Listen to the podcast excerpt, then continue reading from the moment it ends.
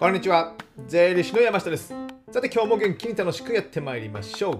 今日はですね、えー、もう大晦日。あ大晦日なんですね。ちょっと収録してるから僕ね、えー、日付が全くわからない感じなんですけど大晦日のネタということでね、まあ、今年2021年も最後になりましたね、えー、なかなか早いですよね。本当コロナになってなんか日が経つのが毎度毎度早くなった感じがするんですけども。でですね、えー、まあ総まとめする過去を振り返ってもまあ仕方ないからですね。僕は未来を見るということでですね。来年、まあ、2022年の目標というものをねちょっとね考えたいなと思います、えー、皆さんどうですか？目標とか立てられますか？以前はねまあ事業計画とかね、えー、作ったりしてたんですけどももう面倒になってですね。でじゃあ数字を追い込んでね売上目標をこれぐらいにしてやるのかってなるとねなんかさそのモチベーションってね結構湧かないんですよですので、まあ、最近はね数字的な目標ではなくてですねなんか来年こういうことやりたいなとかねやりたいことリスト的な、えものを僕は作るようにしています。なので、まあ、年末11月12月が近づいてくると、まあえー、メモ帳にね、えー、スマホのメモ帳にそのやりたいことリストをちょこちょこね書き出していって思いついた時ですね。でそれをまあ年末にまとめて、えー、いるみたいな感じなので特段ね目標というわけではなくて、まあ、何をやろうかなとな。えー、て 何をやろうかなという感じで、えー、こういうことをやっていきたいなみたいな方向性を書いている感じです。まあ、例えば、えー、Kindle 出版をしてみたいなとかね、えー、作曲してみたいなとかね ヨガ教室に通いたいなとかね、えー、何どこどこへ旅行に行くとか仕事で新しいこういうことをやってみたいとかですねそういうねやりたいことっていうのを書くようにしています。でね、えー、なぜかというとですね、やりたいことってね、結構変わるんですよ。変わる。今やりたいことがあっても、ああっても、まあ来年の、まあ、夏ぐらいには変わってる可能性がある。で、それ逆にね、なんか数字的な目標とかを決めてしまうと、もうなんかそれだけになってしまってですね、まあそれはそれでいい部分はあるんですけども、なんか自分に合ってないのにそれを追い求めてしまうみたいな。だったらもうね、えー、シフトチェンジして違う自分に合ってるようなものをやった方がいいですよね。ですので、何かしらね、えー、変に固定した目標や、えー、数字を持ってしまうと逆にね動けなくなってしまいますので是非ねやっぱねこのね時代の変化って早いじゃないですか。ね、ですので、えー、やりたいことと変な目標 変な目標じゃなくて目標固定した目標よりもまあ自分の感情に従って生きた方がいいと思いますので、まあ、柔軟に動ける体制をとっておいた方がいいのかなと思います。それのためにはですねやっぱりある程度その何て言うんですかね人をたくさん雇わないとかね事務所を大きくしないとかね会社の家賃とかですね。そういった固定費をね削るようにしといた方がいいんですよ、まあ、ちょっと話ずれますけど。やっぱすぐ動けるっていうのはね、えー、行動力というかね、えー、すぐ動ける体制を取っておかなきゃいけない。大きい事務所を借りてますとかね、えー、出ると退去するときには半年前に言ってくださいとかね。従業員を5人10人30人雇ってますとなかなかね、まあ、動くことがすぐにはできない。でもまあ僕とかだったらね、1人2人とかでやってる、2、3人とかでやってる会社であれば、ある程度動くことできますね。なんならね、もう僕なんか会社なくても自宅です。ほとんど仕事ができるか、えー、ことになってますので、別に自宅、事務所を解約することも可能なんですよ。ですので、えー、まあ変化が激しい時代ですので、何かあってあったらすぐ動くことができるような体制を整えておくということが非常に大事なのかなと思います。まあね、皆さんもね、コロナになって分かったと思うんですよね。いろいろね。このビジネスモデルでじゃあ今後やれるのかどうなのか、そういったものもね、考えていただけたらなと思います。じゃあですね、僕の自身の、まあ、来年やりたいことっていうのは、まあね、えー、まあ、軽くご紹介するとですね、こういった音声や YouTube などの動画、あとそれをまあこれ過去のデータ、えー、コンテンツをまあ今ブログにまとめておりますので、そのブログとか Kindle で出版するのもね、Kindle もね、予定してて2021年を予定してたんですけども、あの4冊ぐらいかな、出したんですけども、えー、本当はね、毎月出す予定だったんですね。2021年4月ぐらいから。8冊程度は行きたかった、8冊、9冊程度は行きたかったんですけど、ちょっとストップしましたね。なので、ここはね、もうちょっとね、えー、力入れて 2022年はやりたい。で、えー、いろんな商品化していくので、まあ、全体的にはこのコンテンツ、えー、制作っていうのにね、で力入れていきたいなと。まあ、自分の商品みたいなものですね。それを作るような感じにしたいなと思ってます。あとね、そのやっぱ仕事、そのコンテンツ作るためには、まあ、やることって自分がね、ネタを出してコンテンツを作るだけなんですけども、まあ、やらなくていいこともあるんですよ。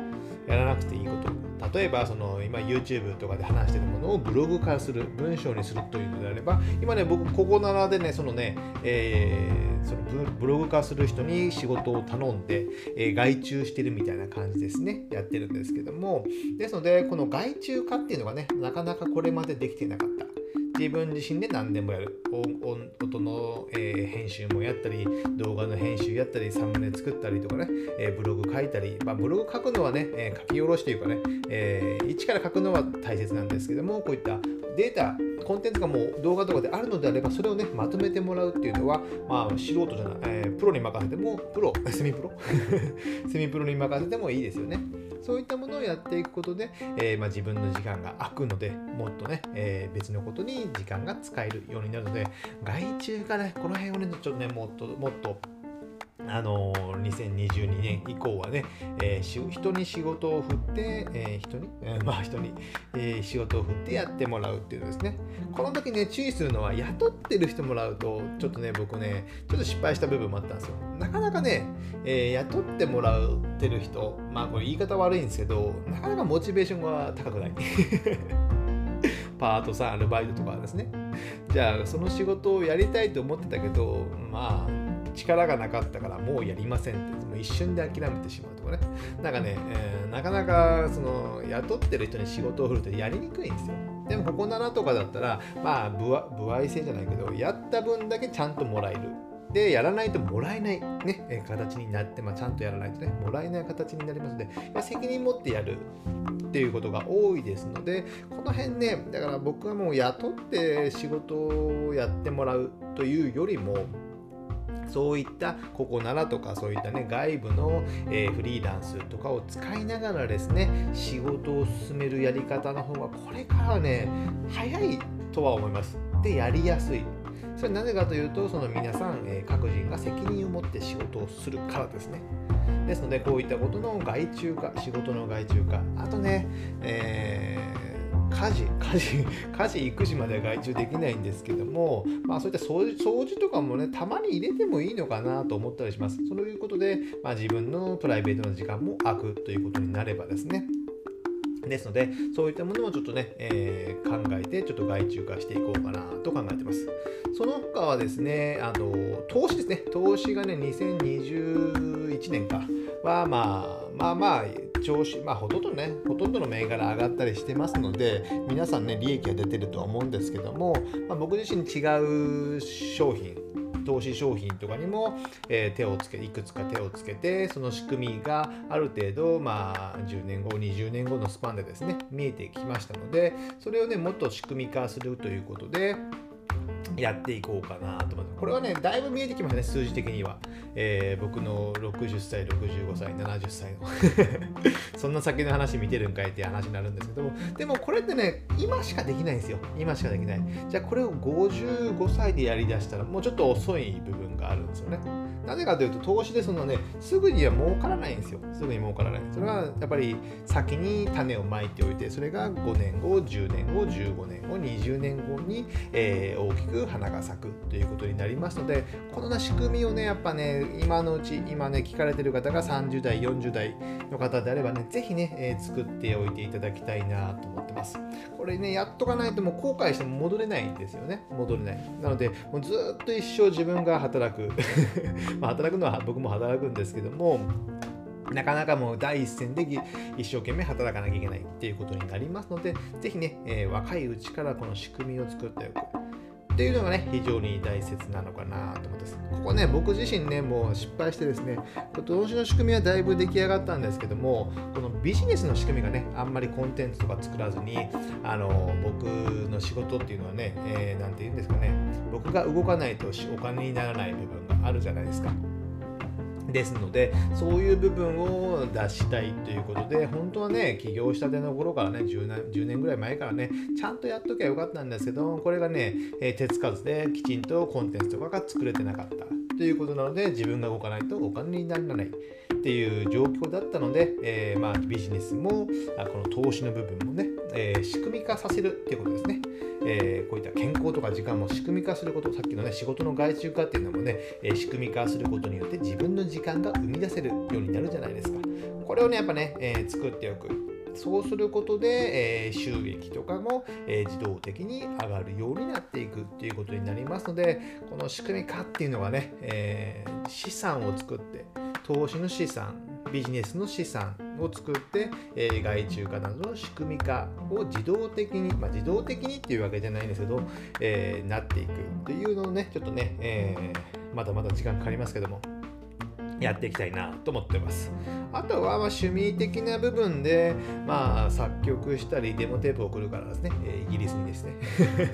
作曲したり、旅行とかワーケーションはね、まあ、だいぶコロナが落ち着くとは思うので、まあ、行きたいなと思ってます。で、キャンプとか、あとね、海外アーティストのね、ライブとかがあればね、復活すればね、行きたいんですけど、まだまあ、2022年中にはね、えー、ほぼほぼあんまりないのかなと思って、ちらほらあるかもしれませんけども、えー、まあ、いけないかなと思ってます。海外旅行も難しいでしょうね。ですので、まあ、もうちょっと我慢するかなと思っておるので、まあ、日本の国内旅行、まあ、回ってない47都道府県、じゃあ全て回ったかというと、回ったことがないところはね、ちらほら、ちらほらどこじゃないか。3、4割ぐらい回ってないと思うので、その辺にね、ちょっとね、えー、出かけていきたいなと思ってます。あとまあファッションはね、えー、今も好きですのでいろいろね洋服見たり、えー、楽しみたいなと思ってる感じでまあ2021年の流れを、えー、そのまま加速させるような感じでやっていきたいなと思ってますなのでまあお金と時間の仕組みを作ってそして、えーまあ、人生を楽しむということでね、えー、テーマでですね、やっぱお金と時間って大事じゃないですか。まあ、健康もそうですよ。まあ、ね、大事ですので、この辺のね、やっぱね、僕は毎度言ってる健康と時間と、え、お金の自由度を高めるっていうことがね、人生楽しくなりますので、是非ね、この辺も見ながら、この辺をね、軸に置きながら行くのがいいのかな。お金だけになるとね、売上至上主義っていうことで求めても、幸せじゃなさそうですよね。いや、わかんないですけど、その価値観人それぞれだからですね。じゃあお金儲けてずっと働いてて、その貯めってどうするんだって。まあ、使わないと意味がないからですね。で、働かないと時間、えー、ね、時間もやっぱ大事ですよね。働きすぎて時間がないみたいなね。それをずっと繰り返すのかみたいなね。ハムスターが走り続けてますよみたいなね。走り続けられないじゃないですか。だから休むことも必要ですので、こういったお金と時間と、まあ、健康ですね。こういったものを見ながらね、えー、来年の目標を、えー、何かしら目標じゃなかったね、やりたいことですね。やりたいことを考えてみてもいかがでしょうか。まあ、仕事以外も大事です、やっぱり。仕事以外のプライベートの部分、僕なんかね、えー、作曲とか旅行旅行とかファッションとかそういったものもやっぱ取り入れたりしてますので、そのバランスがやっぱ非常に大切なのかなと考えてます。まあ僕から言われなくても分かってますね。皆さんでやりますね。ですので、まあ、ね、今年聞いていただいた、ラジオ聞いていただいた方は、えー、お付き合いありがとうございました。また来年2022年も楽しくやっていこうかと思いますので、お付き合いいただけたらなと思います。じゃあ今日はこれぐらいにしたいと思います。ではまた来年お会いしましょう。さよなら